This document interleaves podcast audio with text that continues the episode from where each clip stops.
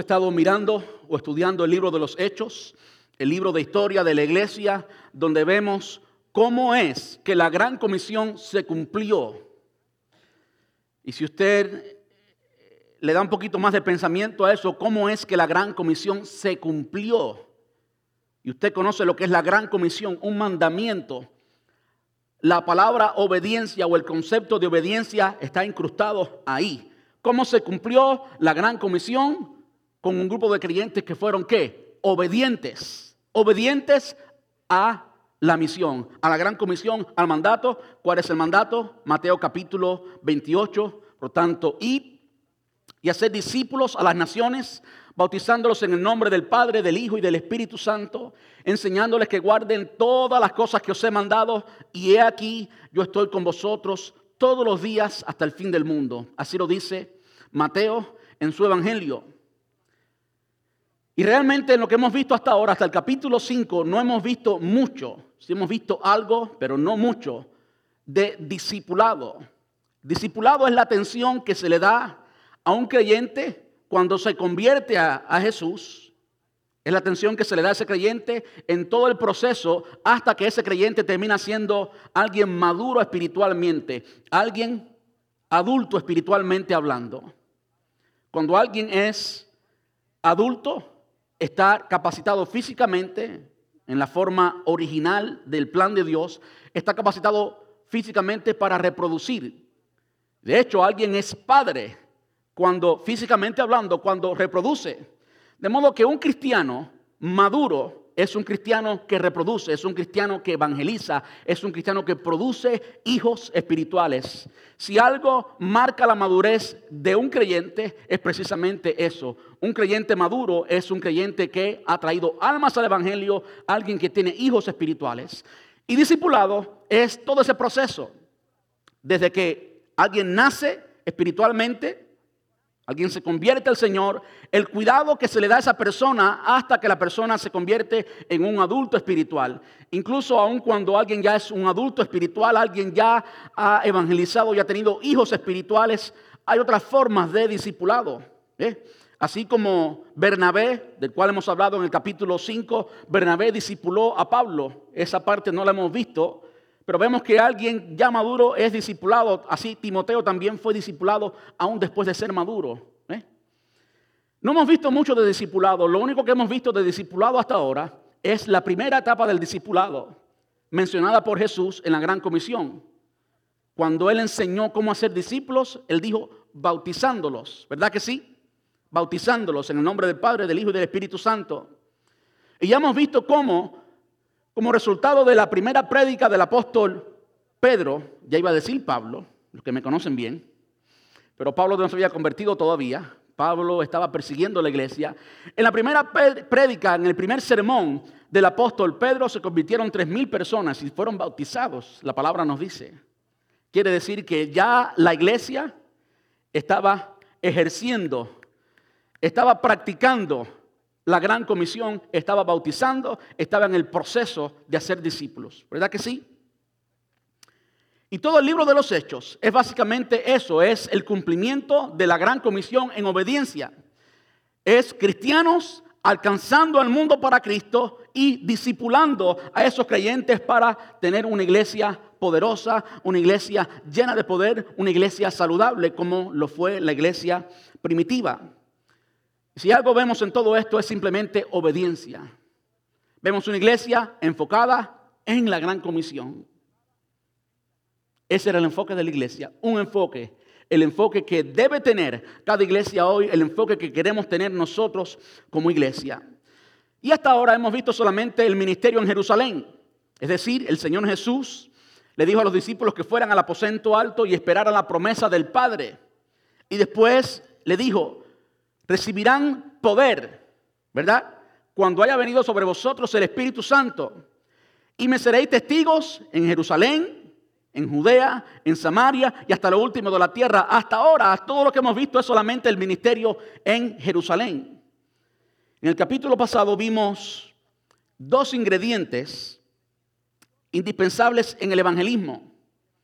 Y vimos dos ingredientes a raíz del capítulo 5, cuando vemos que final del capítulo 4, principios del capítulo 5, cómo era la iglesia y vimos que la iglesia era, dentro de muchas cosas, era una iglesia generosa, generosa en todo, no solamente en finanzas, generosa en todo, pero por cierto, era generosa sí también en las finanzas. Y vemos el ejemplo de Bernabé. Quizás, quizás, el hecho de que Bernabé vendió una propiedad y la dio era simplemente una muestra, una forma de demostrar la generosidad que había en el corazón de este hombre. Este hombre era tan generoso que le pusieron un nombrete, un sobrenombre, un apodo. ¿eh? Hijo de consolación. Siempre estaba al lado de alguien, siempre estaba dando tiempo. Eso es generosidad. Siempre estaba dando afecto. Eso es generosidad. Siempre estaba entregándose para estar con otra persona. Y no me sorpresa que ese precisamente fue el instrumento que Dios usó para disipular al gran apóstol Pablo. Tremendo. ¿Saben por qué? Porque parte del principio de la, eh, de la generosidad es lo siguiente, que Dios nos ha diseñado a todos nosotros para ser agentes, no estanques, sino agentes de todo lo que tenemos de Él. Y en la medida que tú das, en la medida que tú te desprendes de ti y tú te entregas, en esa misma medida recibes del Señor. Y hay mucho que podemos decir de la generosidad, pero dejémoslo ahí porque no es el tema de hoy. Lo cierto es que este hombre había demostrado, como muchos otros creyentes, gran generosidad y allí estaba Ananías y Zafira, que querían llevarse la gloria, el título, el honor, los eh, elogios, los halagos, pero sin hacer lo mismo. Cuando que ellos vendieron una propiedad, se quedaron con un poquito y le dijeron a todo el mundo, esta es la suma completa de la propiedad. Y así vemos al menos en la historia del Nuevo Testamento, el primer pecado manifiesto, documentado, que vemos en la iglesia. Tuvo que ver con dinero, tuvo que ver con mentira, mentir para recibir gloria sin pagar el costo. Eso fue lo que hicieron Ananías y Zafira.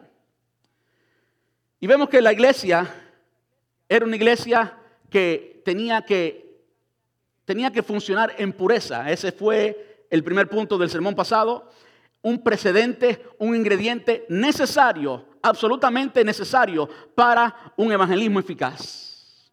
No hay, no hay una iglesia que sea eficaz evangelizando cuando los creyentes viven en pecado. La iglesia son personas, ¿verdad que sí? La iglesia son personas. Cuando las personas de una iglesia viven en pecado, la iglesia está en pecado y esa iglesia no puede evangelizar. Y no sé, eh, los que han ido a un grupo familiar, no sé exactamente lo que trataron en su grupo familiar, pero en nuestro grupo familiar nos enfocamos en determinar cómo, como creyentes, podemos luchar en contra del pecado para entonces tener la libertad de conciencia, la libertad espiritual para predicar. Y esto es parte de lo que el Señor nos suele decir cuando aquellos hombres que pecaron, Ananías y Zafira mintiendo, Él los aniquiló bien drásticamente, como para que se oiga bien alto que el Señor no quiere pecado en su iglesia y que Él es en serio. Amén. De modo que ese fue el primer ingrediente de un evangelismo eh, eficiente, la pureza, y el segundo es el poder de Dios. Cuando estamos eh, obedeciendo la gran comisión, ¿verdad? Podemos esperar, podemos esperar la manifestación del poder de Dios. Usted puede esperarlo. Usted puede creerlo. Pero eso es cuando y únicamente estamos siendo obedientes al mandato, estamos evangelizando, estamos por alcanzar una persona. Yo creo que Dios siempre ha mostrado su poder en cada uno de los eventos que hemos visto. ¿Por qué? Porque al final de cada evento, ¿qué hay? Almas perdidas que vienen a Cristo. Cuando tú y yo estamos en la función de evangelizar, podemos esperar el poder de Dios manifiesto en nuestras vidas.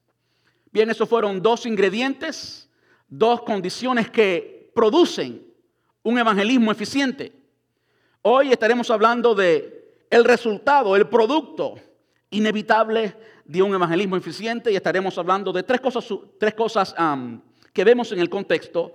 Y la primera es persecución. La persecución de los del mundo, de los de afuera. Cuando hay evangelismo, cuando usted está haciendo la obra de Dios, usted puede ponerle el cuño, el sello, que usted va a ser perseguido, que usted va a ser odiado, que usted no va a ser bien recibido. Es cuestión de tiempo, va a venir, usted lo puede esperar.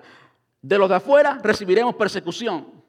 Ahora, de adentro, de nosotros los creyentes, de la iglesia redimida por el Señor, del pueblo de Dios, ¿qué, usted puede esperar? Puede esperar persistencia en Cristo. Usted va a crecer si usted está obedeciendo la obra del Señor, si usted está evangelizando y discipulando, usted va a crecer en experiencias con Dios. Experiencias como nunca antes. ¿Usted quiere tener experiencias con Dios? Sí, ore, pero la oración es solamente el principio. Además de orar, comience a obedecer. ¿Verdad que sí? Porque si usted no obedece y solamente está orando, es como el niño que le dice al padre, papi, no hice lo que me dijiste, pero sí hice esto otro. Usted habló, se comunicó. Es como el padre que va a la habitación del niño y le dice, recoge tu cuarto. Por favor, no quiero nada regado en el cuarto. ¿Cuántos padres estamos ahí? y usted regresa a, pues, a hacer sus tareas y el niño dos horas después viene. Le dice, papi, yo hice mi tarea de la escuela. Oré 15 minutos, pero no recogí el cuarto. ¿Fue obediente el niño? Por supuesto que no y por muchas cosas que haya hecho para ganar su simpatía, usted le dio un mandato y el mandato era que limpiara el cuarto y así mismo con el Señor. Así mismo con el Señor. Cuando estamos eh, obedeciendo la obra del Señor, vamos a crecer. Es solo entonces que crecemos. No crecemos por saber mucho. Y yo sé que esto le va a sonar eh, contradictorio a muchas personas. No crecemos por orar mucho. Orar es el principio, ¿cierto? pero no es el final. Orar es tener la comunión con Dios. De hecho, en el grupo familiar, les contaba ahorita, eso fue lo primero que identificamos para tener santidad y para tener pureza espiritual. La necesidad de venir delante de la presencia de Dios diariamente, porque cuando entramos en su presencia, cuando usted se arrodilla a orar, no hablar solo, sino a orar, usted no puede conectarse si hay pecado, ¿verdad que sí? Si hay conciencia de pecado, usted no puede conectarse. Usted se siente que está en un monólogo, que está hablando solo. Porque en la presencia de Dios no podemos entrar sucio. Tenemos que pasar por el proceso de limpieza antes. Eso es lo primero que identificamos. Lo segundo, orar unos por otros. Y tercero, la confesión. No solamente a Dios, sino también unos por otros. ¿Eh? Eso sana. Cuando oramos unos por otros y nos sentimos responsables espiritualmente unos por otros, pues entonces eso cambia la vida espiritual de la persona. Si algo me ayuda a mí espiritualmente como pastor, es que estoy convencido, que estoy seguro que hay muchas personas que están orando por mí. Y créanme que yo siento, yo siento cuando las personas oran por mí y cuando, cuando no oran también lo siento. Es una experiencia real. Cuando hay creyentes que estamos orando unos por otros, y es por eso que es necesario que sea por una persona, dos personas, porque cuando oramos por los creyentes, ¿cómo oramos? Señor, mira al hermanito fulano de tal. Y no tenemos más nada que decirle. Y tenemos que decirle al Señor o recordarle al Señor que mira al hermanito fulano de tal. Porque no sabemos nada del hermanito fulano de tal. Pero cuando conocemos al hermanito o a la hermana, podemos orar. Y si sabemos que el hermano y la hermana es débil en un área de su vida, ahí estamos orando por el hermano. Señor, líbralo de tentación. Señor, aquella mujercilla que está allí en el trabajo, Señor, quítasela del medio. Señor, séllale los ojos. Señor, contrólale el hambre al hermano. Ayúdalo, Señor, a comer ensalada y no comer carbohidratos. ¿Se están dando cuenta? Cómo tu vida de oración puede ayudar a otro hermano. Bueno, pues es en la experiencia que crecemos espiritualmente y por último, provisión. De modo que hoy estaremos hablando de tres resultados de practicar, de obedecer la gran comisión. Los resultados son persecución de los de afuera, persistencia de los de adentro y provisión del de arriba. ¿Eh? ¿Cree que se pueden acordar de eso? Resistencia, oposición o persecución de los de afuera, persistencia de los de adentro y provisión divina del de arriba, de nuestro Padre Celestial. ¿Cuántos dicen amén a eso? Entonces quisiera leerle brevemente el capítulo 5, los versículos que estaremos tratando hoy, de modo que usted no salga de aquí diciendo, bueno, ¿y de qué habló él? Bueno, esto es lo que dice en los versículos desde el 17 hasta el 41 y usted, si puede, por favor, sígame. Ah, yo estoy leyendo la nueva traducción viviente. Dice, el sumo sacerdote y sus funcionarios, que eran saduceos, se llenaron de envidia. Arrastraron a los apóstoles y los metieron en la cárcel pública. Pero un ángel del Señor llegó de noche, abrió las puertas de la cárcel y los sacó.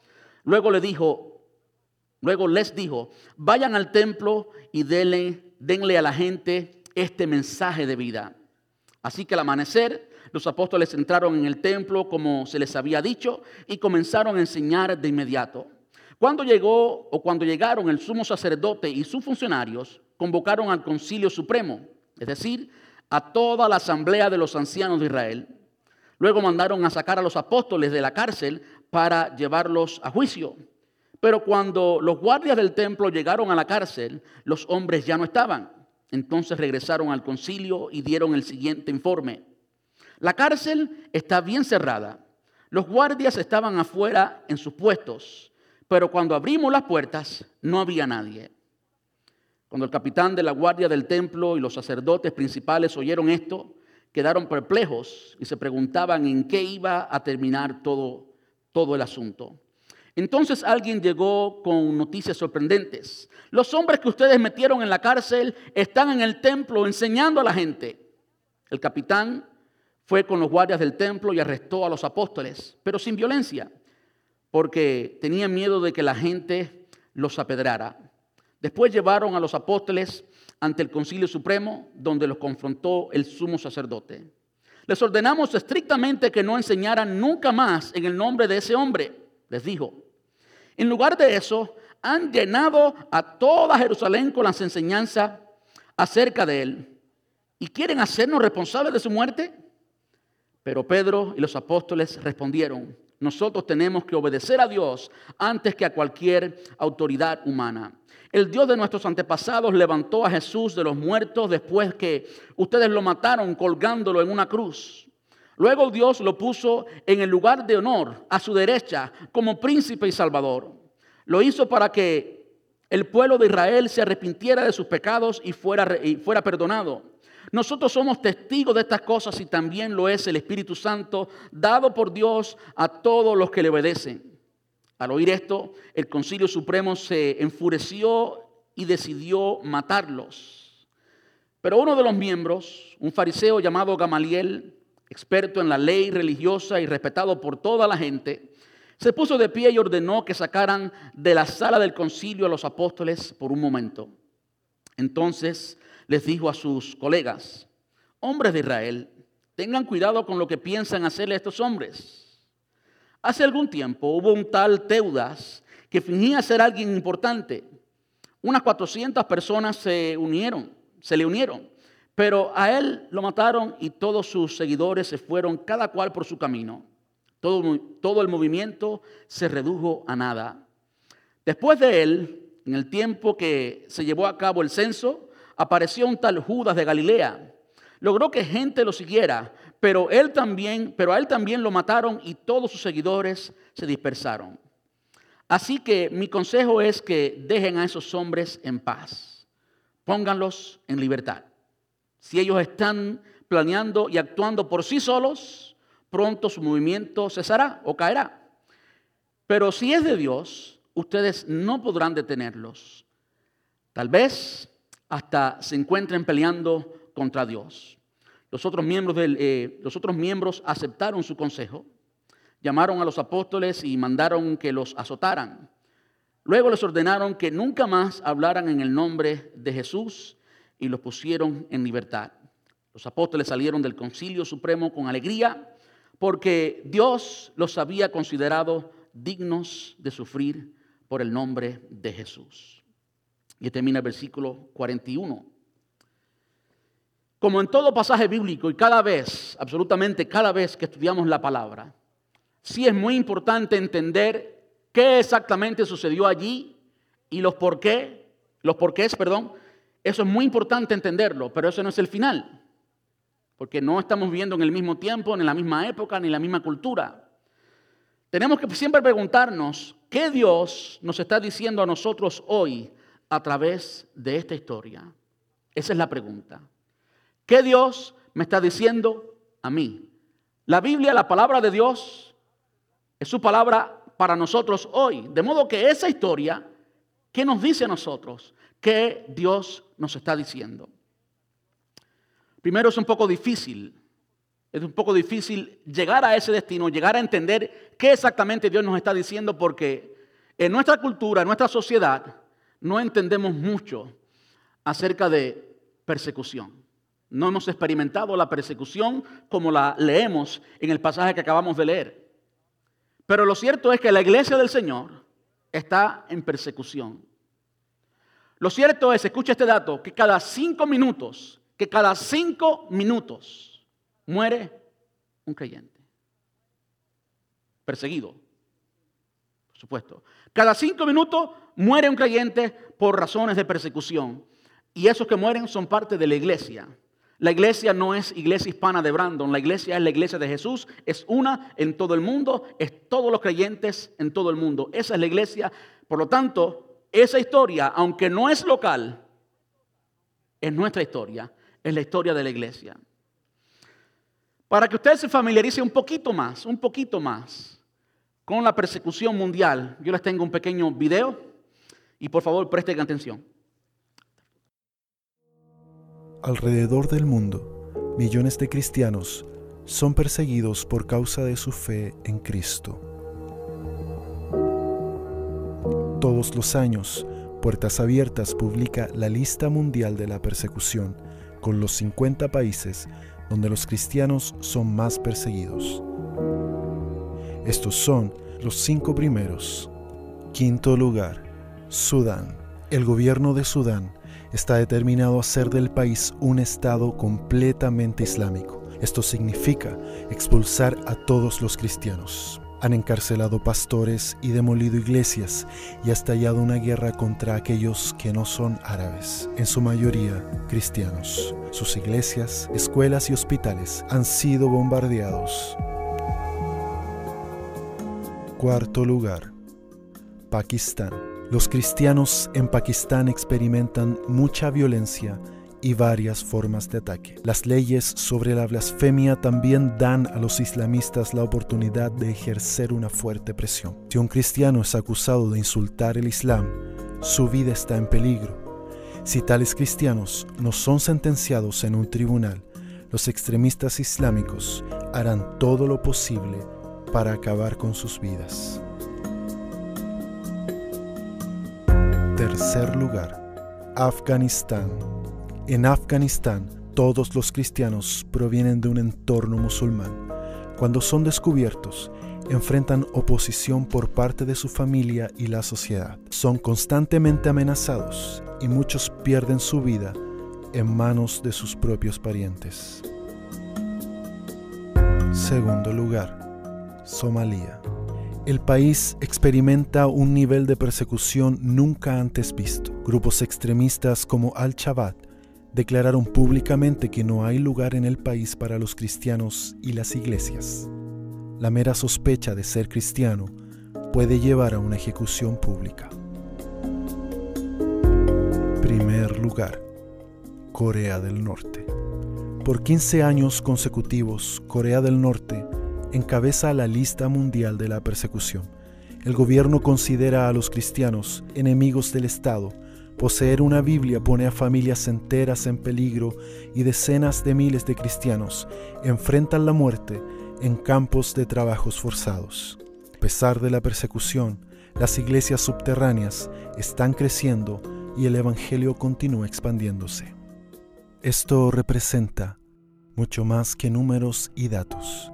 Son historias de cristianos que tuvieron que ocultarse. Puertas Abiertas da voz a los cristianos perseguidos y pide oración y apoyo. Visite nuestro sitio web y descubra cómo puede ayudar a los cristianos perseguidos. Si me lo permites, quiero contarte algunas historias que ilustran cómo la persecución va en aumento y también como puertas abiertas está allí donde la necesidad es mayor.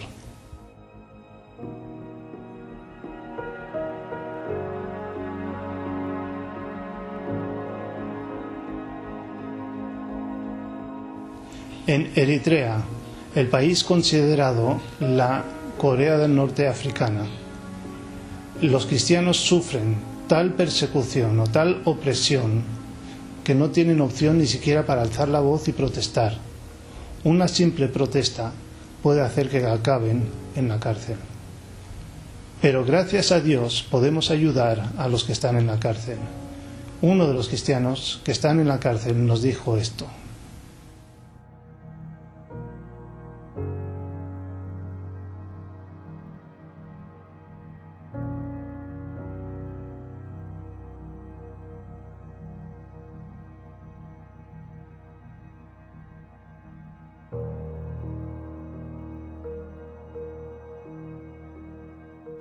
En Pakistán, en el mes de marzo, durante la celebración de la Semana Santa, hubo un atentado que mató a 72 personas y dejó a más de 300 heridas. Pero lo que más me conmovió de ese atentado fue que las mujeres y los niños eran el objetivo de ese atentado. Sin embargo, por medio de nuestros socios locales, Puertas Abiertas ha podido estar allí presente desde el primer momento Estuvimos en, los hospitales atendiendo a los heridos y escuchando las historias de las personas, de los familiares. En uno de los hospitales, un responsable de investigación nos informó de que todos los heridos eran cristianos y nos dijo que esta noticia nunca se publicaría porque podría haber represalias contra el hospital.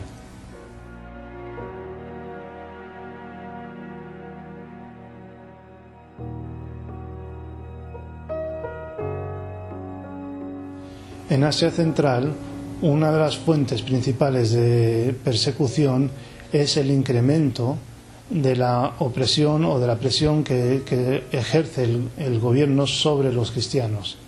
A la vez, los cristianos que vienen de un trasfondo musulmán sufren un acoso muy fuerte de parte de sus familiares.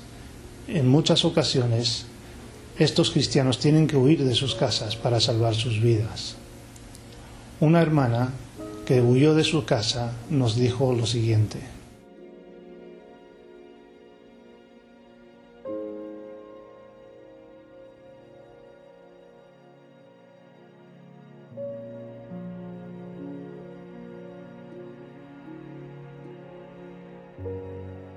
Como ves, la persecución va en aumento y Puertas Abiertas quiere estar a la altura de las circunstancias. Como vemos, aunque nosotros, la iglesia en América, no sufrimos una persecución así, es real hoy. No solamente hace dos mil años, en el contexto bíblico que estamos leyendo, sino también hoy. Como vimos en el contexto, todo lo que hicieron los, los saduceos, los principales de la guardia, los saduceos eran la corte suprema del pueblo de Israel. Todo lo que hicieron ellos, nos dice el versículo primero, el versículo 17, que lo hicieron por envidia. Por envidia. Y uno de los versículos, ya al final, usted puede leer el, pasaje como lo leímos ahorita, nos dice que decidieron matarlos. No pudieron hacerlo, no lo hicieron. No era el tiempo de Dios.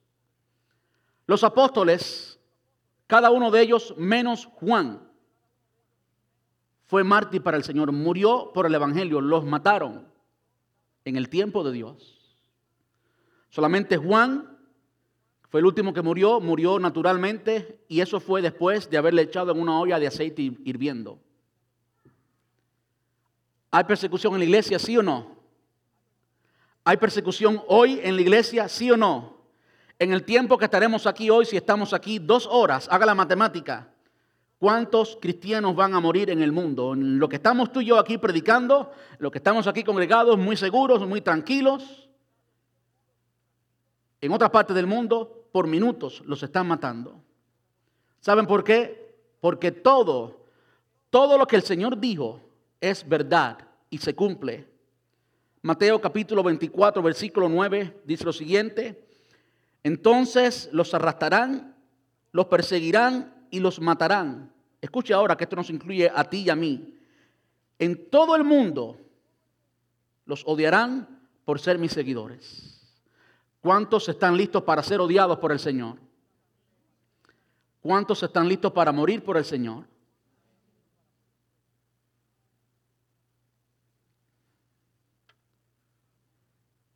Si usted piensa un poquito más en lo que eso significa, I si yo me pongo a pensar de verdad en eso, empiezo a llorar aquí mismo, porque tuviera que pensar en mi hijo sin, sin el padre. ¿Usted se imagina? Y tengo que sacarlo porque yo soy llorón y empiezo a llorar enseguida. La persecución es el costo, el costo de obedecer al Señor, el costo de la obediencia. Quiero hablarles hoy un poquito más acerca de eso, el costo de la obediencia. Y primero tenemos que determinar qué es obediencia. Generalmente presentamos el Evangelio, presentamos la fe cristiana como si fuera, o algunos presentan la fe cristiana, digámoslo así, yo no la presento así, como si la fe cristiana fuera a seguir una, una serie de reglas, una serie de, de, de, de reglas que simplemente al cumplir con esa regla, pues ya, somos creyentes. Y eso no es ser creyente, eso no es vivir en el Evangelio. Si obedecemos los mandamientos del Señor, si los obedecemos y lo hacemos con amor, pero ser cristiano no se resume en seguir una regla, una, una serie de reglas o un número de requisitos o de órdenes. Si algo caracterizaba a la iglesia es que predicaban, como dice ahí mismo, como el ángel le dijo a los apóstoles, vayan al templo y predique que la palabra que, esta palabra de vida. Y si algo debe marcar el Evangelio es que es una palabra de vida. Si algo debe marcar el Evangelio, tu prédica y mi prédica son buenas noticias, buenas noticias por las cuales vale la pena morir. Así de buenas son. Cuando alguien está dispuesto a entregar su vida por algo, tú puedes decir, esa persona de verdad cree. De verdad cree en lo que predica. Esa persona de verdad está convencida que lo que tiene es bueno. Y eso quizás fue lo que caracterizó a la iglesia primitiva. Estaban convencidos todos que todo lo que habían eh, visto y oído, decían los apóstoles, todo lo que hemos visto y oído, no podemos dejar de hablarlo. ¿Por qué? Porque se habían convencido de que era verdad. Dos meses antes, solamente dos meses antes, estaban todos dispersos pensando que su líder había sido crucificado y evidentemente no creían que iba a resucitar, pero él resucitó. Él resucitó y estuvo con ellos por un periodo de 40 días y se le apareció muchas veces, ¿verdad que sí? Y lo que prometió allí en el día de Pentecostés sucedió. El Espíritu Santo vino y llenó la iglesia. Todo lo que el Señor ha dicho es real. Todo lo que el Señor dice es verdad y por tanto creemos en su palabra. Creemos en su palabra. Tú y yo tenemos la verdad, la única verdad. La única verdad. Porque hay un camino, solamente un camino. Nadie puede venir al Padre si no es por Él. Como Jesús dijo, yo soy el camino y la verdad y la vida uno, solamente uno. Pastor, ¿usted de verdad cree eso con tantas religiones que hay? Sí, pero no hay ninguna religión, no hay ni una sola religión, además del cristianismo, no hay ni una sola que tenga nuestra historia. No hay ni una sola que tenga un líder resucitado, no hay ni una sola. No hay ni una sola con un récord extraordinario de milagros, milagros no hechos por cámara ni por gente falsa, no milagros fingidos, sino como dice la palabra en el capítulo 5 que precede a lo que leímos hoy, que la gente traía a los enfermos y los, ponían en las calles y la sombra de Pedro, la sombra solamente sanaba a los enfermos y libertaba a los cautivos. Y no hay ningún libro histórico que diga lo contrario. ¿Por qué no dice lo contrario? Porque es real. No hay ninguna otra religión en todo el mundo que tenga el récord que tú y yo tenemos. Tú y yo tenemos una palabra escrita por un periodo de 1600 años, 66 libros, escritos por hombres diferentes, en épocas diferentes y todos dicen lo mismo. Lo que dicen es que tú y yo tenemos al Cristo que venció la muerte y que hoy vive en nosotros. Eso es lo que tú y yo creemos. ¿Cuántos dicen amén? De modo que lo primero que tenemos que determinar es qué es obediencia. Si el costo de la obediencia es la persecución, es el cumplimiento de lo que el Señor dijo, entonces los arrastrarán, los perseguirán y los matarán. Y todo el mundo los odiará. En América ya hemos visto eso, como nosotros somos los nombrados por gente de odio. Y todo el mundo puede decir cualquier cosa de los cristianos, pero cuando un cristiano dice algo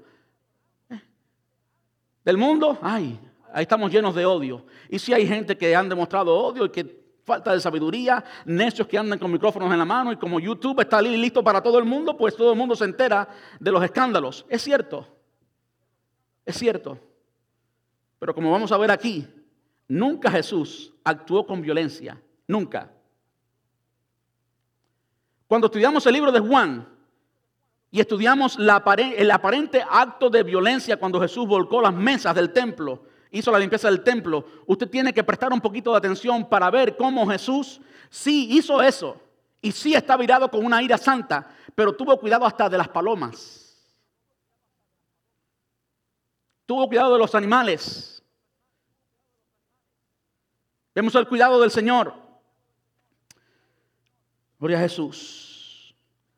¿Qué cosa es obediencia? Obediencia es cumplir con la gran comisión. Es entonces que estamos siendo obedientes. En el contexto que estamos hablando, eso es lo que es obediencia.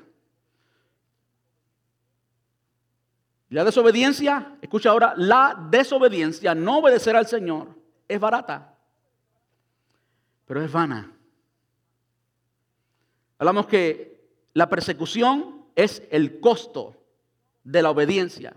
Por eso es necesario determinar que es obediencia. Es el costo de cumplir con la gran comisión. Es el costo de no estar sentado en un templo. Es el costo de ir a evangelizar. Y caerle mal a la persona porque le estás evangelizando. ¿Verdad que sí? Entonces estás sufriendo por el evangelio.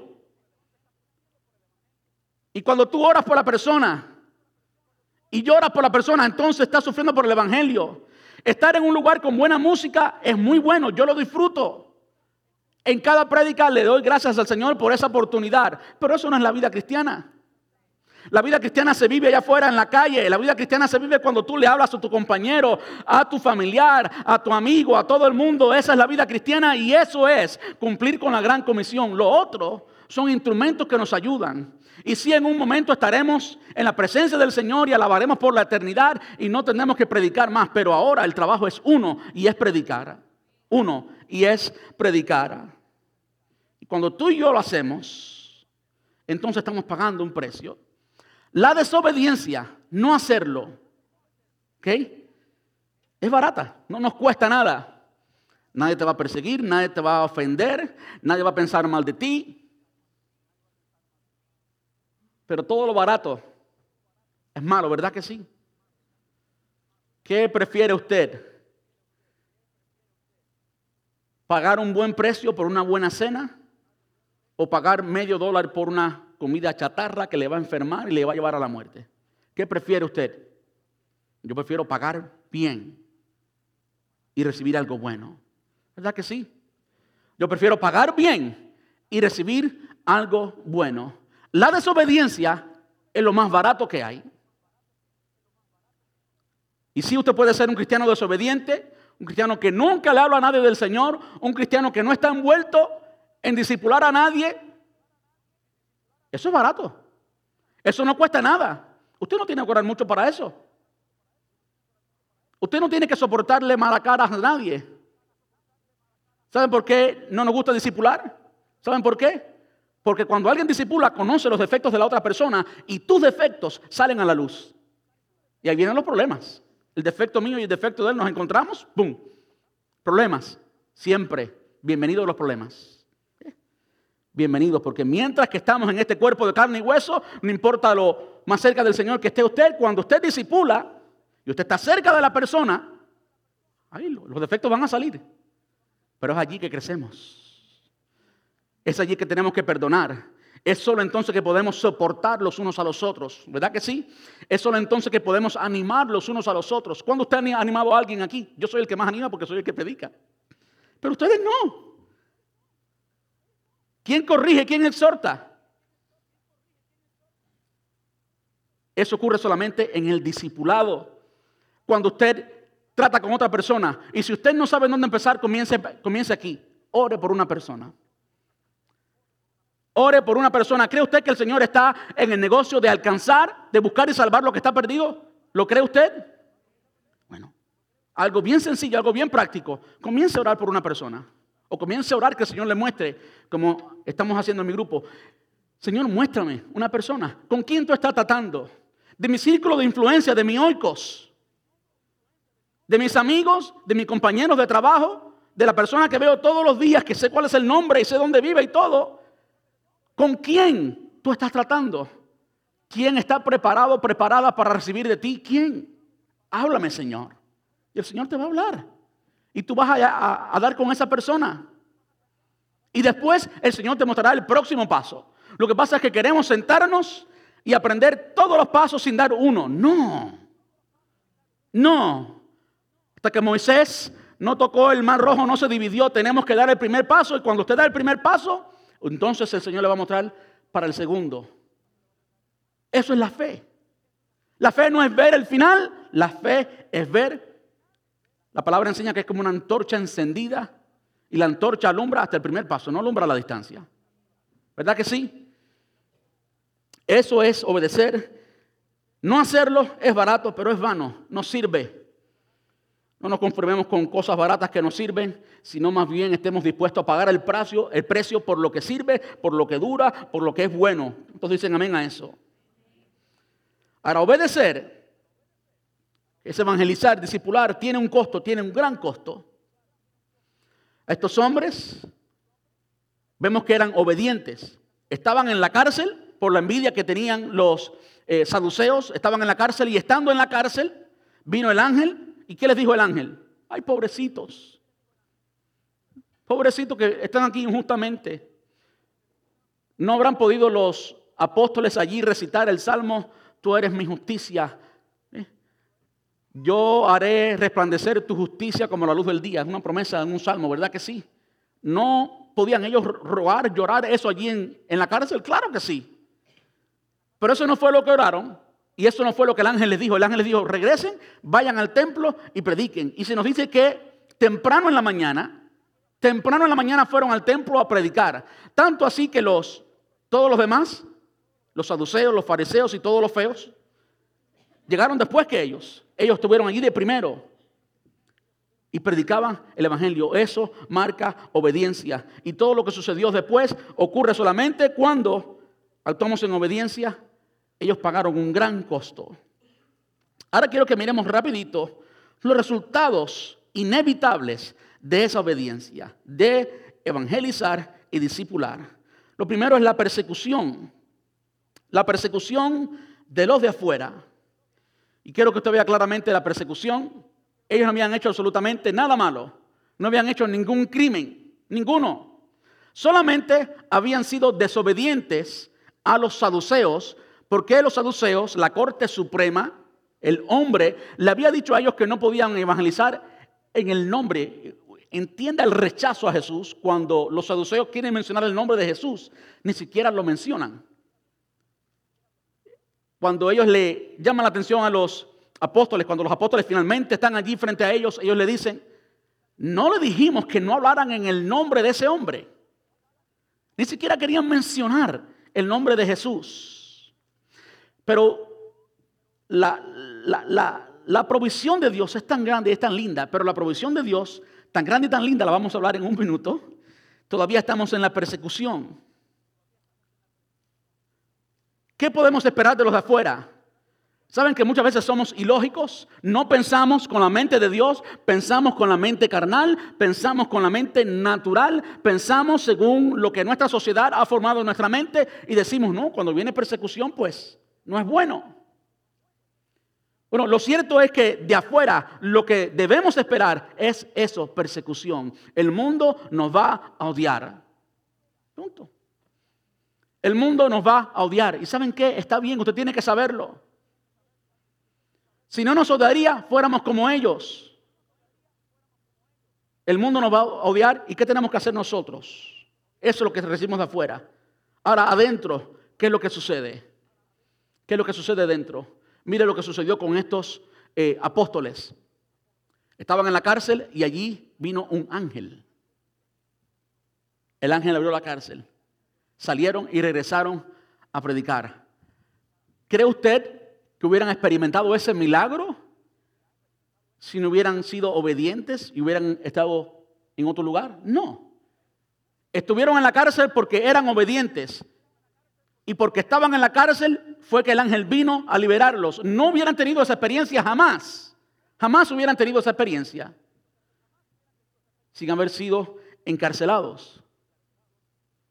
¿Verdad que sí? Ellos crecieron en experiencia y es una de las cosas que nos falta a nosotros. ¿Tú quieres crecer en, experiencia con el Señor? ¿Quieres ver la mano de Dios? Yo la quiero ver. ¿Verdad que sí? Decidámonos a vivir en obediencia, a evangelizar y a discipular. Y entonces veremos la mano del Señor. Porque el Señor no ha cambiado. Él es el mismo. Hay una línea de enseñanza, como vimos la semana pasada, por segunda vez, la semana pasada la vimos, que dice que esto era solamente para los apóstoles, pero no era solamente para los apóstoles, porque Esteban no era apóstol, Felipe no era apóstol, Ananías, quien oró por Pablo, Hechos capítulo 9, vamos a verlo, no era apóstol. Y ellos todos vivieron de eso. El poder de Dios se manifiesta cuando hay una iglesia que está comprometida a alcanzar las almas. Y si algo vemos en el pasaje, es la persistencia de los creyentes. Entraron a la cárcel, pero salieron haciendo lo mismo, persistieron. Si hay algo que hace la, persecución, es que purifica la iglesia. Purifica la iglesia. Y para serles muy honesto, sí, yo no estoy clamando que venga persecución.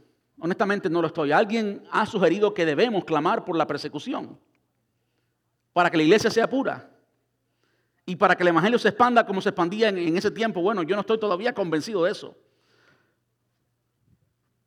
Yo no estoy convencido de eso. Esa es la realidad. No estoy convencido de eso. Pero si hay algo cierto, es que la persecución purifica a la iglesia. Por eso cuando venga la persecución y estén buscando a los cristianos para matarlos en Estados Unidos, las iglesias no van a estar tan llenas, ¿verdad que no? ¿Quiénes van a quedar?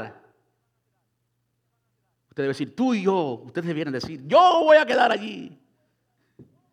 Van a quedar los puros. Van a quedar los que son verdaderamente redimidos. Esos son los que van a quedar.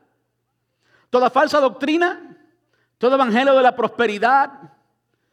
Allí no se va a poder parar nadie a decir, todos tus días son un viernes, porque no hay viernes, todos son lunes o peor que el lunes. ¿Eh? ¿Saben lo que estoy hablando? Allí no hay una motivación vacía, allí hay carácter de Dios y allí hay poder de Dios. Cuando viene la persecución por resultado de la obediencia, no solamente recibimos de afuera persecución, sino que adentro el cristiano crece espiritualmente. No sé, mucho tuvimos algunos eh, líderes de la iglesia en un congreso misionero y vino este chino de Beijing y nos habló del campo misionero. Y nos dice, usted manda a un joven o a cualquier persona, no tiene que ser joven, al campo misionero, Afganistán, por tres meses. Y cuando esa persona regresa, regresa transformada.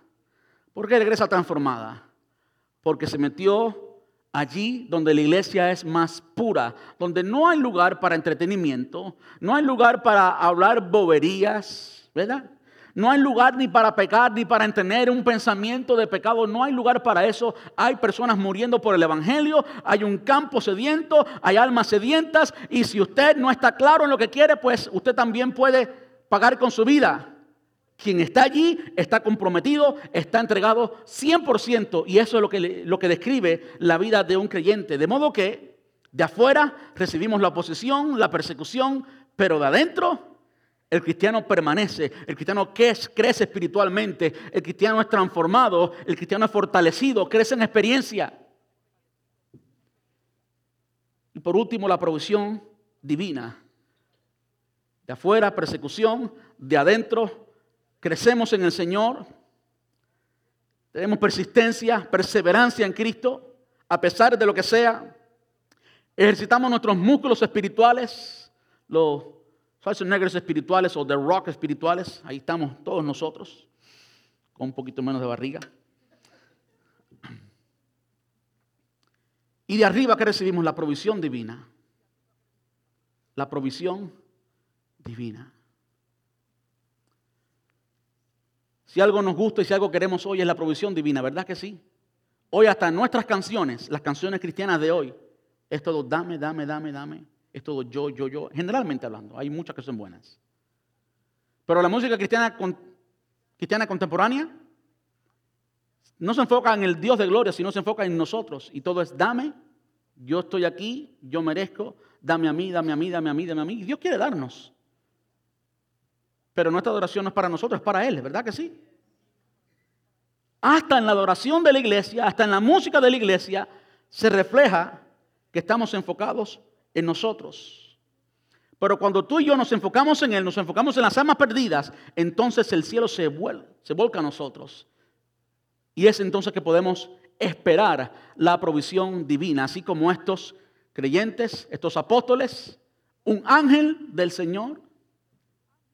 ¿Usted ha tenido alguna experiencia con ángeles? Un ángel del Señor vino y le abrió las puertas. Y no solamente vino y le abrió las puertas, sino que allí, créanme que estas personas podían hacer lo que querían. ¿Mataron a Jesús? ¿Sí o no? ¿No podían hacer lo mismo con los, con los apóstoles? Posiblemente sí, pero el cuidado de Dios estaba sobre ellos. El tiempo no había llegado, eran inmortales todavía, no había nada que ellos podían hacer. Sí, los podían meter en la cárcel, sí, los azotaron, allí pagaron el precio, pagaron el costo, como decíamos ahorita. Pero su vida continuaba, Dios se manifestaba de una forma gloriosa. Y por último se manifestó cuando vino este señor llamado Gamaliel. Gamaliel Gamaliel tuvo un título, para que ustedes entiendan quién era Gamaliel, tuvo un título que solamente lo tuvo él. Nadie más en la historia de Israel tuvo este título. Le decían Rabón Gamaliel, claro, con el acento de ellos, yo lo digo en español. Rabón Gamaliel. Murió unos 18 años antes de la destrucción de Jerusalén y se dice en la historia judía que no hubo nunca antes y nunca después hubo más respeto por la ley que cuando estaba Gamaliel. Gamaliel era, era alguien respetado. Los saduceos eran la Corte Suprema, eran los jueces, desconocidos por todo el pueblo, pero los fariseos no. Los fariseos, que también era parte del Sanedrín, los saduceos y los fariseos eran parte del Sanedrín de, de esa corte de todos los ancianos, los fariseos, este hombre era fariseo, Gamaliel. Los fariseos tenían el pueblo. Los saduceos hacían la ley, gobernaban por ley, pero los fariseos eran los que dirigían el pueblo, tenían influencia, conocían el pueblo. Este hombre, aunque no era Anás como el sumo sacerdote, no tenía la última palabra, pero cuando él se paraba a hablar, todo el mundo tenía que escuchar porque el pueblo lo seguía. Este Gamaliel fue también quien enseñó a Pablo.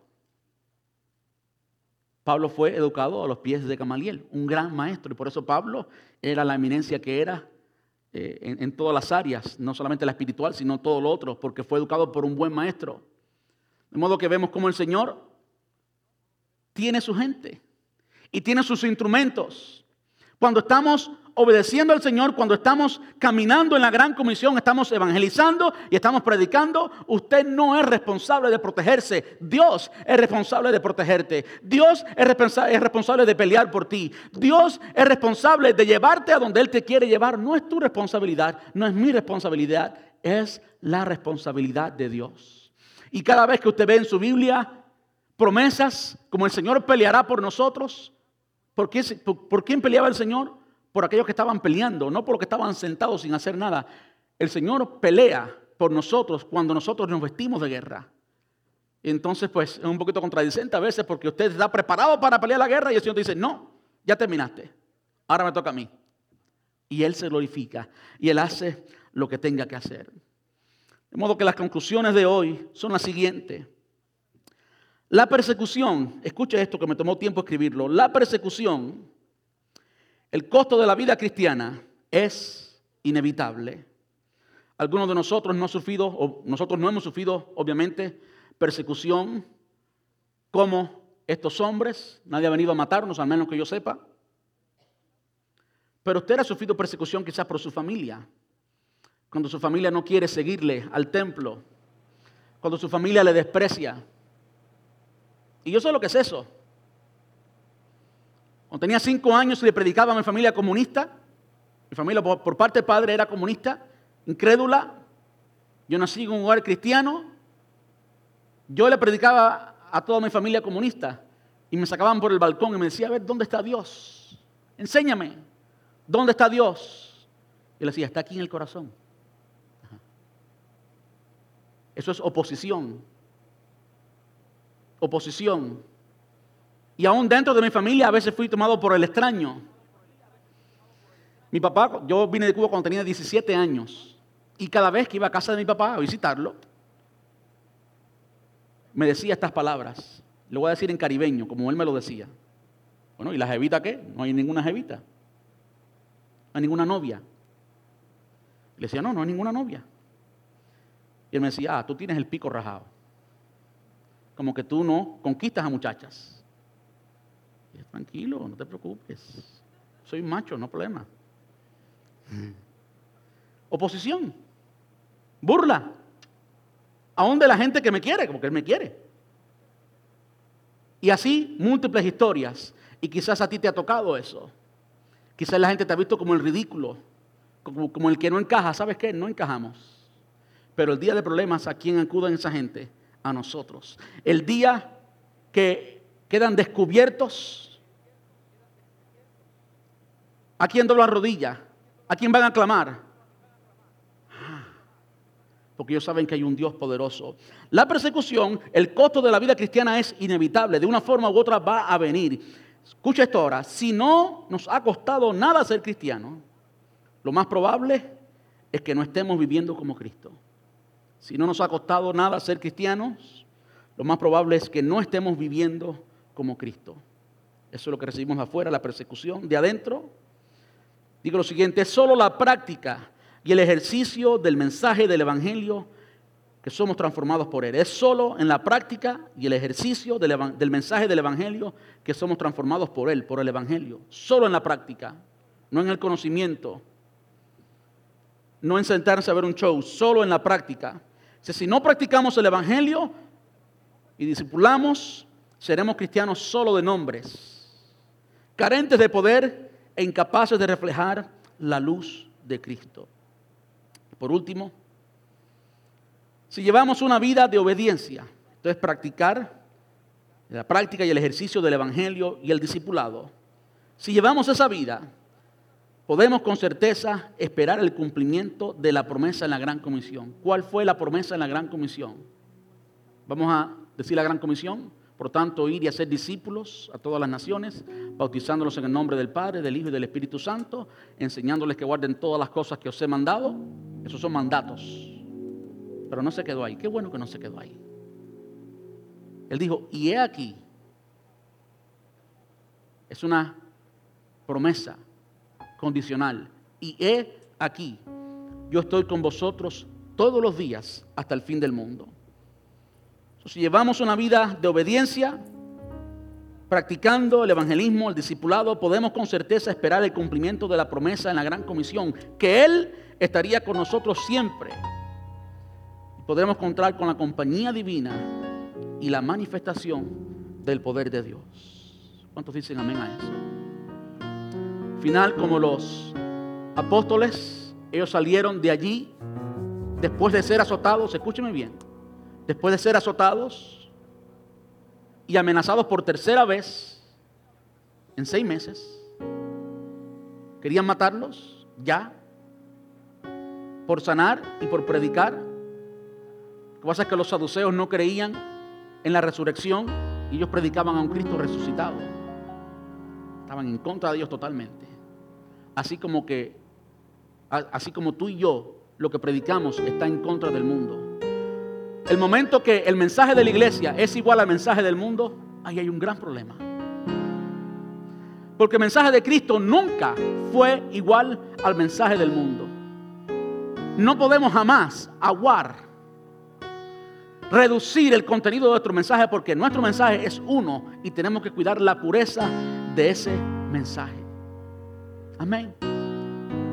Tenemos que cuidar la, pureza de ese mensaje. Es un honor sufrir, sufrir por el Evangelio. Es un honor que, nos desprecien. Es un honor que seamos los extraños. Como ellos que salieron de allí azotados y amenazados por tercera vez. Pero ¿cómo salieron? Salieron gozosos. Y eso es lo que ellos no podían resistir, no podían aguantarlo. Estaban llenos de envidia.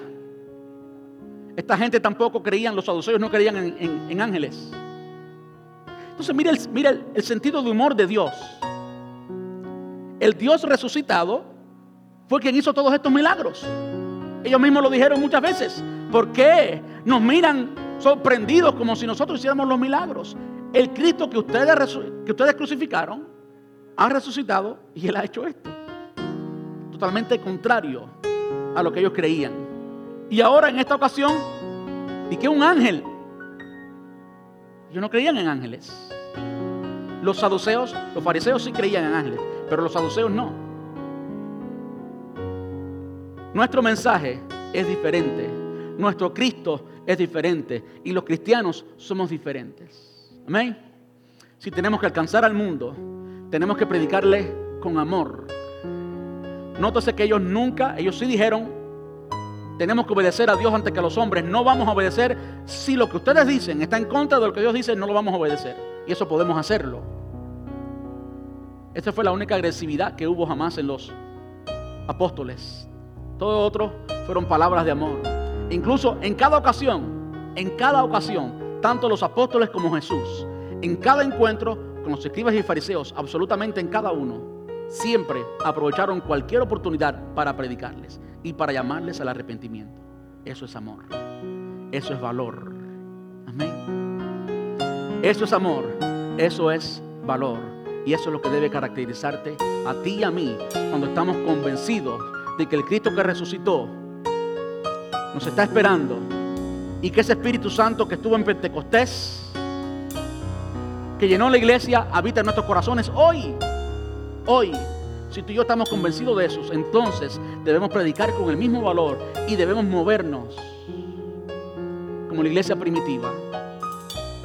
Y créame, yo paso todo el tiempo meditando en esto, todo el tiempo meditando en esto. ¿Meditando en qué? ¿En qué vamos a hacer como iglesia? ¿Cómo lo que estamos predicando va a afectar el calendario de nuestra iglesia? Tenemos que hacer algo diferente si no somos unos hipócritas. ¿Qué vamos a hacer? ¿Qué actividad vamos a hacer? ¿O qué programa vamos a hacer? Esa respuesta no la tengo todavía corporativamente como iglesia. Pero todos nosotros sabemos algo que podemos hacer. Y no podemos jamás estar conformes sin hablarle a alguien de Cristo. No podemos. No podemos ser desobedientes y estar tranquilos y esperar la bendición de el Dios que nos dio el mandato. Ser obedientes y esperar su bendición al mismo tiempo, como que no. ¿Verdad? Entonces, ¿qué les pido, iglesia? Les pido que seamos, vamos a estar puestos en pie. Les pido que seamos sensibles al Espíritu Santo. Que usted hable con Dios. ¿Cuántos hablan con Dios? Nosotros hablamos con Dios, aunque el mundo no lo entienda. Sí hablamos con Dios. Y venimos aquí a adorar a quién? A Dios, ¿verdad que sí? Y creemos que ¿quién está aquí? Dios.